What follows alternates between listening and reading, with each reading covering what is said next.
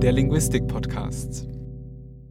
Unser Thema heute, man nehme die Sprachgeschichte des Kochrezepts.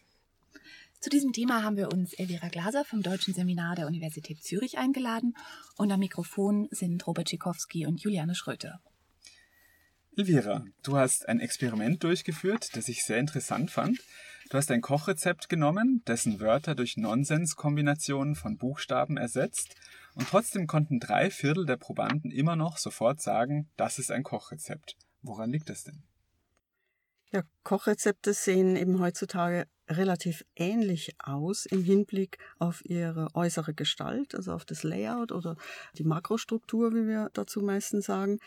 Das heißt, sie bestehen heutzutage eben aus einer Überschrift, einer Zutatenliste und einem eigentlichen Anweisungstext.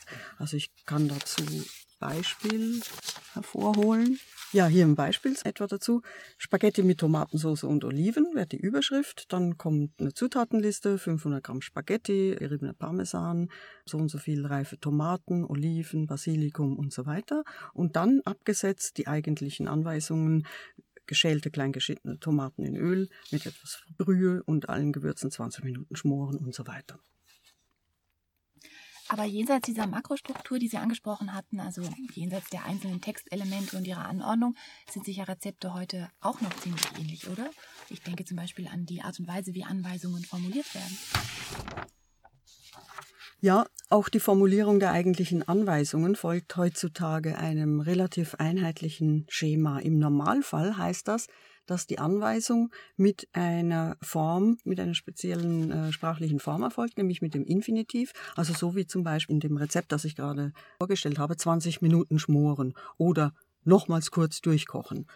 Und ein zweiter Punkt ist, dass in diesen Sätzen dann oft auch das Objekt ausgelassen wird, dass es nicht nochmal erwähnt wird, weil ja im Zusammenhang klar ist, worum es geht, wenn es heißt, nochmals kurz durchkochen, eben alles das, was vorher gemacht wurde.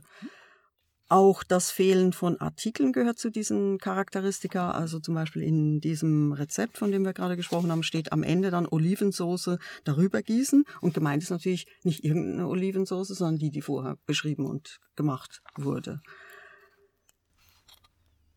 Also eine sehr starke Reduktion, kann man das so zusammenfassen. Das kann man sicher sagen. Auch die Überschriften im Übrigen sind recht einheitlich. Das ist einfach ein Substantiv oder zwei Wörter vielleicht oder noch ein Adjektiv dabei, aber in der Regel eigentlich immer so eine Nominalgruppe, die das Gericht mit einem Namen oder mit einer Kurzbeschreibung nennt. Und früher gab es da durchaus auch andere Möglichkeiten. Also auch das ist eigentlich eine eher jüngere Entwicklung. Und gibt es auch einen Bereich, in dem sich verschiedene Rezepte sehr stark voneinander unterscheiden? Zum Beispiel mit Blick auf die Wortwahl? Ja, also im Hinblick auf den Wortschatz, der in Kochrezepten verwendet wird, findet man eigentlich eine große Vielfalt, vor allem regionaler Art. Das hängt damit zusammen, dass die Kochrezepte immer so ein bisschen unterhalb sozusagen der höchsten Ebene der Schriftsprache, der Standardsprache gehandhabt werden und der Wortschatz der Küche in vielen Bereichen bis heute eigentlich nicht wirklich standardisiert ist. Also das wirkt sich dann so aus etwa, dass zum Beispiel Betty Bossi Bücher, wenn sie in Deutschland verkauft werden, ein Glossar dabei haben, in dem bestimmte Ausdrücke, die man in einem schweizerdeutschen Kochbuch völlig normal findet, dort erläutert werden. Also ich kann so ein paar Beispiele dazu äh, bringen. Also zum Beispiel eben Pfanne für Topf. Das wäre sonst missverständlich. Oder Schwingbesen für Schneebesen, das würde man vielleicht trotzdem verstehen. Aber auch noch andere Benennungen von Zutaten, Baumnüsse statt Walnüsse oder auch Handlungen, Handlungsbezeichnungen wie zum Beispiel Eier verklopfen statt verquirlen, wie es in deutschen Kochbüchern meistens stehen würde, oder auch Teig auswallen gegenüber Teig ausrollen. Teig auswallen würde man sicher auch in österreichischen und äh, süddeutschen Kochbüchern finden, die dann wiederum noch weitere Besonderheiten aufweisen, also so wie sie dann etwa von Topfen sprechen würden oder von Weinbeeren statt Rosinen oder von der Rhein, um bestimmte Gefäße zu bezeichnen. Also da gibt es wirklich eine große Vielfalt. Früher ist unser Stichwort. genau, du hattest es ja schon mehrfach angedeutet, dass die Form von Kochrezepten, die wir heute kennen, eher eine jüngere Erscheinung ist. Wie jung denn? Die äußere Form, die ich vorhin angesprochen habe mit dieser Dreiteilung, die ist letztendlich so, wie sie heute vorkommt, eigentlich ein Produkt des, kann man sagen, so Ende 19., frühes 20. Jahrhundert. Die Kochrezepte sahen bis eben etwa Ende des 19. Jahrhunderts eigentlich so aus, dass sie aus einer Überschrift bestanden und einem Text, in dem dann die äh, Zutaten auch mit genannt waren. Großer Unterschied sind mhm. sozusagen die Mengenangaben, die dazu gekommen sind. Ja, die Zutatenliste inklusive Mengenangaben. Das früheste, äh, die früheste Erwähnung sozusagen dazu, die ich kenne, die stammt von 1866 aus dem Regensburger Kochbuch von Marie Chandry und sie hat in ihrer Einleitung bemerkt, dass es sich dabei um eine Einrichtung handle, ich zitiere, die sich unseres Wissens noch in keinem Kochbuche vorfindet, die sich gewiss als höchst praktisch bewähren wird. Und damit hatte sie offenbar ja recht. Es gibt auch schon in älterer Zeit eben einzelne Kochrezepte mit Zutatenangaben und eben auch genaueren Maßangaben. Das sind sehr häufig dann eigentlich eher arzneikundliche Rezepte, wo das natürlich auch verständlicherweise ziemlich noch eine größere Bedeutung spielt als eine, beim Kochen. Ja, ja, so ist es eben. Ja. Also das war jetzt das Alter mhm. von Kochrezepten in der Form, wie wir sie heute kennen. Aber wie alt ist das, das Kochrezept denn überhaupt? Ja, wenn wir jetzt also auf die deutschsprachige Überlieferung in schriftlicher Form blicken, dann kann man sagen, dass die bis ziemlich gut datierbar eigentlich, soweit man das jetzt weiß, bis ins 14. Jahrhundert zurückgeht. Also die, die früheste kochbuchartige Überlieferung, wo also sich eine ganze Reihe von Kochrezepten miteinander befindet in einem mittelalterlichen Kodex, stammt von ungefähr 1350. Vorher hat es schon auch einzelne Rezepte gegeben, die dann oft so ein bisschen zwischen heilkundlichem Rezept und und, und Kochrezept irgendwie nicht so genau zu unterscheiden waren. Also Einzelrezeptüberlieferung hat es auch schon vorher gegeben, aber um diese Zeit im 14. Jahrhundert setzt eigentlich sozusagen die Überlieferung dieses gesammelten Rezepte ein. Du hast jetzt gesagt, im mhm. deutschsprachigen Raum sieht das anders woanders aus? In der unmittelbaren Umgebung, sozusagen, wenn man so sagt, so westliches Mitteleuropa, beginnt das eigentlich interessanterweise ziemlich um dieselbe Zeit, also so Mittel-, Nord-, Westeuropa. Es gibt ein Kochbuch aus dem Dänischen, das wohl noch ins 13. Jahrhundert zu datieren ist und die sich dann auch das Label oft geben, sie seien das erste Kochbuch Europas. Es ist also irgendwie eben nicht so ganz klar eigentlich, mhm. weil ja auch äh, die Überlieferung in solchen Handschriften ja nicht bedeutet, dass nicht das Kochrezept vorher auch schon irgendeiner mal aufgeschrieben hätte. Wir haben es nur nicht mehr. Also was jetzt wirklich das älteste Kochbuch oder älteste Rezept oder sowas wäre, das kann man eigentlich gar nicht so festlegen. Und was kochte man damals? Das ist doch einigermaßen auch verschieden in den einzelnen äh, Regionen natürlich. Aber wenn ich jetzt mal auf diese früheste Überlieferung, das Buch von Gurter Spießer heißt das, mhm. das ähm, mit dem die deutschsprachige Überlieferung beginnt, wenn ich da reinschaue, da habe ich gerade ein Beispiel. Ja, da habe ich also ein Beispiel gerade herausgesucht aus diesem Kochbuch Ein Spieße von Bohnen, also eine, ein Bohnengericht. Das ist zum Beispiel was. Gemüse findet man sehr viel in diesen älteren Rezepttexten in der Art von so eine Art ja, Brei gemacht wurden. Also nicht irgendwie Gerichte mit Fleisch und Gemüse daneben und, und verschiedenen Teilen des Gerichts, sondern irgendwie ein Teil, in dem zum Beispiel Gemüse im Vordergrund stand kann das auch gerade mal vorlesen. Gerne. Ja. ja. Also das geht dann so los. Süde äh, grüne Bohnen, bis dass sie weich werden. So nimm denne schön Brot und ein wenig Pfeffers, tristund als viel Kümmels mit Essige und mit Biere. Mal das zusammne und tue dazu Safran und zeige aber das Sode und güß daruf das Gemahlne und salz es zur Maßen und lass es erwallen in dem Kondiment und gib's hin. Das ist auch ganz typisch, also in den älteren Texten zum Beispiel dieser Schluss und gib's hin. Also es sind oft so Schlussformeln bei den Texten, servier's oder gib's hin oder das ist gut. Guten Appetit findet sich noch nicht. Das findet sich nicht, nein. Das ist ja nun wirklich mhm. recht weit weg von den Kochrezepten, wie wir sie kennen. Also mir kommt es auf den ersten Hörer vor allem vage vor. Ich weiß gar nicht, wie genau und wie viel genau und so weiter. Was waren denn die entscheidenden Entwicklungsschritte von diesen Anfängen bis zum Rezept, wie wir es heute kennen? Die Etappen der Makrostrukturentwicklung habe ich ja vorhin schon genannt. Also das ist eigentlich eine späte Entwicklung bezüglich der Dreiteilung im 19. 20. Jahrhundert. Aber es gibt natürlich auch schon einen Schritt vorher, nämlich die Herausbildung von Überschriften. Wir hatten vorhin über die Überschriften gesprochen. Und auch die Überschriften sind in der älteren Zeit nicht obligatorisch. Es ist zwar in diesem frühesten Buch, wo ich gerade ein Stück daraus vorgelesen habe, es sind Überschriften vorhanden, also ein Spieße von Bohne, die aber auch nicht sehr aussagekräftig sind. Aber dann gibt es ganz viele Texte, Textsammlungen, in denen diese Einzelrezepte auch keine Überschriften haben. Einfach mit 1, 2, 3 äh, nummeriert sind oder einfach so nacheinander stehen. Und auch da kann man sagen, erst so Mitte des 16. Jahrhunderts kann man wirklich sicher sein, dass diese Texte mit Überschriften versehen sind. Und der zweite wichtige Punkt eigentlich, der sich auf die Binnenstruktur der Anweisungen bezieht, von dem wir vorhin ganz am Anfang gesprochen hatten, nämlich dass die heutigen Anweisungen vor allem mit Infinitiven erfolgen. Das ist ebenfalls was, was sehr jung ist, eigentlich noch jünger eben als diese Dreiteilung und sich eigentlich erst im, ja, in der Mitte etwa des 20. Jahrhunderts durchsetzt.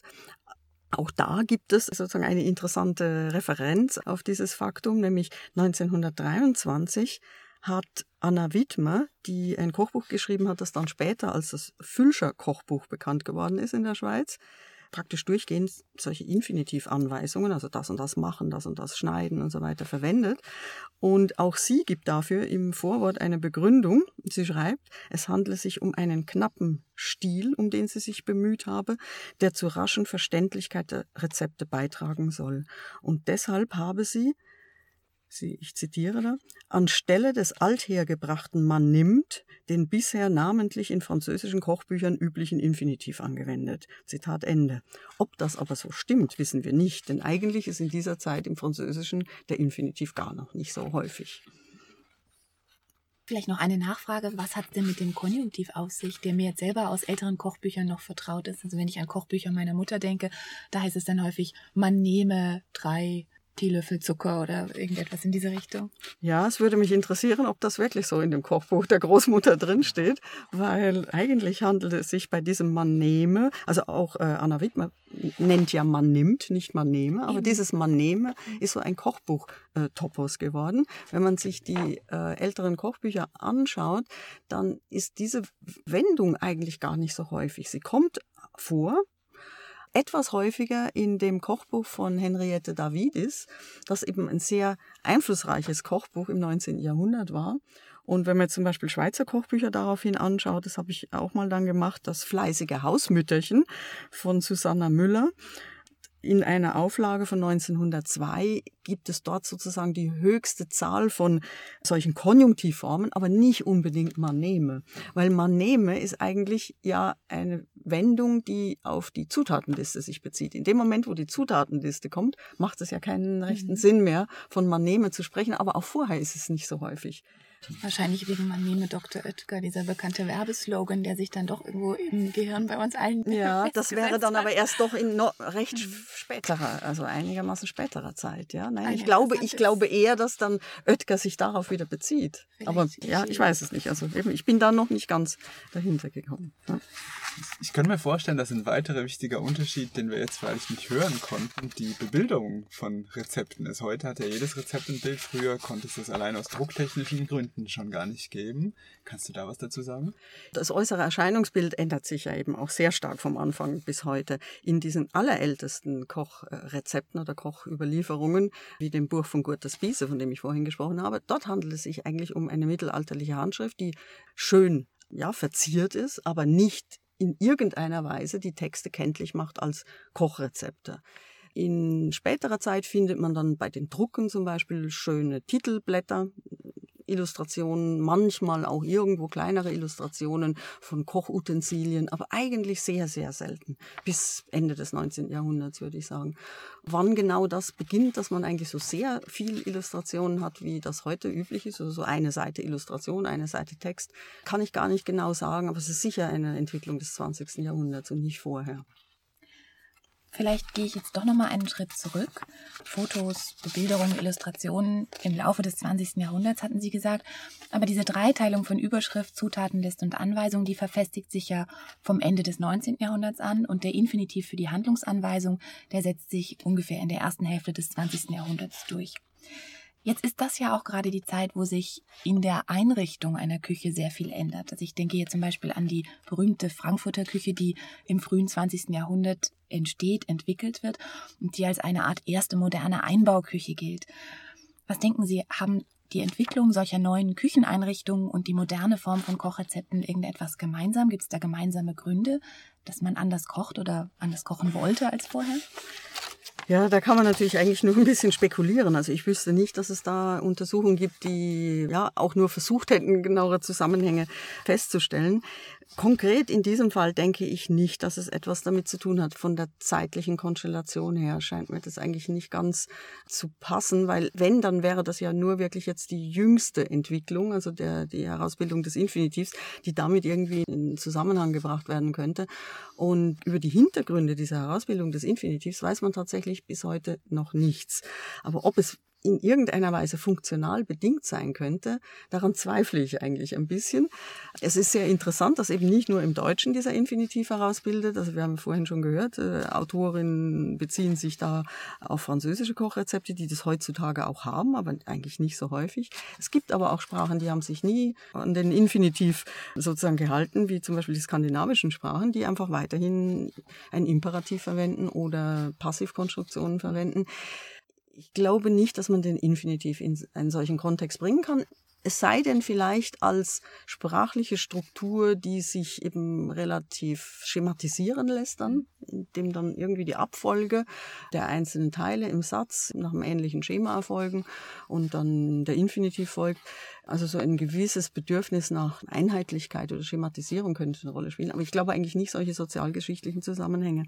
Was sein könnte, wo ich denke, da besteht wohl ein Zusammenhang. Das ist das Aufkommen der Zutatenliste da scheint tatsächlich, also da könnte, ist jedenfalls so vorgebracht worden als Hypothese, da könnte dahinter stecken, dass Umorganisationen im Kontext sozusagen der bürgerlichen Küche eine Rolle spielen, dass man nämlich eigentlich irgendwie wissen musste, was braucht man für das Gericht, weil die Hausfrau selber kochte und da über diese Informationen verfügen wollte, weil man das nicht einfach irgendwelchen Leuten überlassen hat, die dann auf den Markt gegangen sind, die Sachen geholt hat. Ob es stimmt, weiß ich nicht, also ich habe das nicht selber untersucht, aber das scheint mir plausibler, dieser Zusammenhang. Zusammenhang, weil der könnte wirklich sehr gut ins späte 19. Jahrhundert hineinpassen. Vielleicht müsste man dann wirklich auch noch stärker analysieren, wie solche Neuerungen metakommunikativ eingeführt mhm. werden.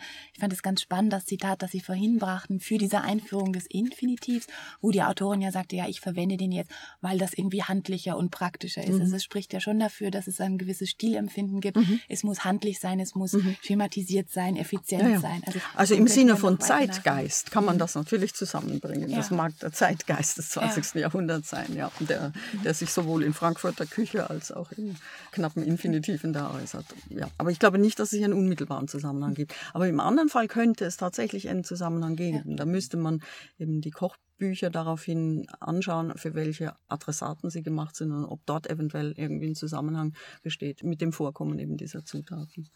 Das finde ich jetzt ein gutes Stichwort, um nochmal weiter zurückzuspringen. Also du hattest gesagt, das Aufkommen der Zutatenliste könnte damit zusammenhängen, dass die bürgerlichen Hausfrauen auf einmal das Bedürfnis hatten, genau zu wissen, wie viel man braucht. Ich würde jetzt gerne nochmal fragen, wieso sind denn überhaupt zum ersten Mal Kochrezepte aufgekommen? Was war das Bedürfnis, das da dahinter stand? Mhm. Offenbar hat es ja zuvor dieses Bedürfnis nicht gegeben. Ja, es gibt meines Wissens keine Metatexte dazu, die das irgendwie kommentieren, sondern eben zum Beispiel in diesem dänischen Kochbuch, da geht es dann einfach an irgendeiner Stelle, geht's los. Meistens mit einer Anweisung, man soll das und das kochen, machen und so weiter. Ohne irgendwie zu sagen, hier kommen jetzt Kochrezepte und die haben diese und jene Funktion. Ich ordne das Aufkommen dieser Rezepte im 13. und dann vor allem im 14. Jahrhundert einfach in die gesamte Strömung der Herausbildung volkssprachlicher Schriftlichkeit in dieser Zeit ein. Es hat da ja auch eben ja eine ganze Menge administrative und juristische Texte gegeben, die in dieser Zeit eben in der Volkssprache verschriftlicht worden mhm. sind. Und das ist das, was, was dann natürlich doch auch verschiedene Leute lesen konnten, die eben nicht Latein lesen konnten. Es gab natürlich vorher hier und da lateinische Koch Rezepte oder Kochtexte, aber eigentlich relativ wenig, sondern vor allem eben solche heilkundlichen Texte. Und das kann also sozusagen irgendwie in eine Verbindung eingegangen sein, dass man einfach überhaupt eine Vermehrung der Schriftlichkeit hatte, mehr Leute, die gelesen haben und die eben dann Deutsch lesen konnten, nicht unbedingt Latein, wo dann diese Kochrezepte auf ein Publikum gestoßen sind. Aber wir wissen nicht, für wen diese Texte überhaupt geschrieben worden sind. Mhm. War ja sicher nicht die Hausfrau, die dort gekocht hat im, im Mittelalter, sondern das war der Klosterkoch und der Koch am fürstlichen Hof. Mit ziemlicher Sicherheit. Andere Kochrezepte sind wahrscheinlich nicht überliefert, nach allem, was man weiß. Und warum die nun plötzlich Kochrezepte gebraucht hätten, wo sie, hingegen sie vielleicht vorher auswendig gekocht haben, ist eigentlich nicht ganz klar. Also da gibt es auch ein bisschen Streit drum und es gibt Leute, die behaupten, Kochrezepte sind überhaupt nicht dazu da, um sich zu merken, wie man ein Gericht kocht sondern es ist mehr so eine, ja, eine Textsorte. Und sie haben sozusagen gar keinen praktischen Zweck. Wenn wir jetzt schon ein bisschen die komparative Perspektive einnehmen, würde mich auch noch der Unterschied zwischen unserer westlichen Kultur und anderen Kulturen interessieren. Also gibt es da, kann man grob zusammenfassen, was für Unterschiede und Gemeinsamkeiten gibt zum Beispiel zwischen dem Zeitpunkt, wann das Kochrezept zum ersten Mal auftritt und wie sich das dann entwickelt hat? Also einzelne Kochrezepte gibt es eben in den verschiedensten Kulturen schon relativ lange. Kann das jetzt nicht genau beziffern, weil das, das nicht mein Forschungsgegenstand ist. Ich weiß auch nicht, wann wirkliche Kochrezepte in anderen Kulturen auftauchen. Was man heute sehen kann oder so in den letzten 100 Jahren, wo man so ein paar Sachen vergleichen kann, ist, dass dieses Schema mit dieser Dreigliedrigkeit wohl schon ein europäisches ist, das da entwickelt wurde. Und europäisch beeinflusste Kochrezepte, etwa im Mittelmeerraum oder im Nahen Osten, soweit ich da an entsprechende Texte drangekommen bin, weisen dann ähnliche Strukturen auf. Aber ich habe auch irgendwie, was ein tadschikisches Kochbuch, glaube ich, und ein armenisches, in dem aus den 60er, 70er Jahren noch keine Dreiteilung vorliegt. Also ich denke, da gibt's, wenn man das natürlich global betrachtet, gibt's da auch heute noch alle möglichen Formen. Alle möglichen Formen gibt es vielleicht heute bei uns auch, denn unterdessen gibt es ja nicht nur gedruckte Kochbücher und nach wie vor auch handschriftliche Rezeptsammlungen, sondern es gibt ja zum Beispiel auch sehr viele Kochblogs oder Rezeptvideos. Können Sie vielleicht zum Abschluss mhm. dazu noch ganz kurz uns einen Ausblick geben? Wie entwickelt sich denn die Textsorte Kochrezept nach Ihren Beobachtungen in und mit diesen neuen Medien und Kommunikationsformen? Ja, ich muss zugeben, dass ich mich da nicht allzu gut auskenne. Also das, was ich kenne, was ich mir auch schon angesehen habe, sind, ist der Fall, dass etwa im Internet Texte vorhanden sind. Und da habe ich eigentlich die Beobachtung gemacht, dass diese Texte sich nicht allzu sehr davon unterscheiden, was man eben auf gedrucktem Papier findet. Aber natürlich gibt es auch zu unterschiedlichen Funktionen eine Vielfalt von neuen Möglichkeiten, um übers Kochen zu sprechen, um in, in diesem Kontext dann auch Rezepte weiterzugeben, zu kommentieren, in einen Kontext zu stellen. Also da gibt es natürlich eine große Vielfalt von ja, neuen Möglichkeiten, um Kochrezepte auszutauschen. Und da ist sozusagen das klassische Kochrezept jetzt nur eines unter vielen. Also muss man vielleicht einfach noch etwas abwarten, bevor man dann weiß, was mit der Textsorte des Kochrezepts weiter passiert. Ja, das ist wirklich interessant, ob die weiter überlebt oder in einer neuen, wie soll ich sagen, in einem neuen Medium überlebt, aber in der alten Form. Oder ob es auch neue Formen gibt. Die sich dann ja, durchsetzen. Wird man sehen, ja. Vielen Dank für das Gespräch. Ja, Dankeschön.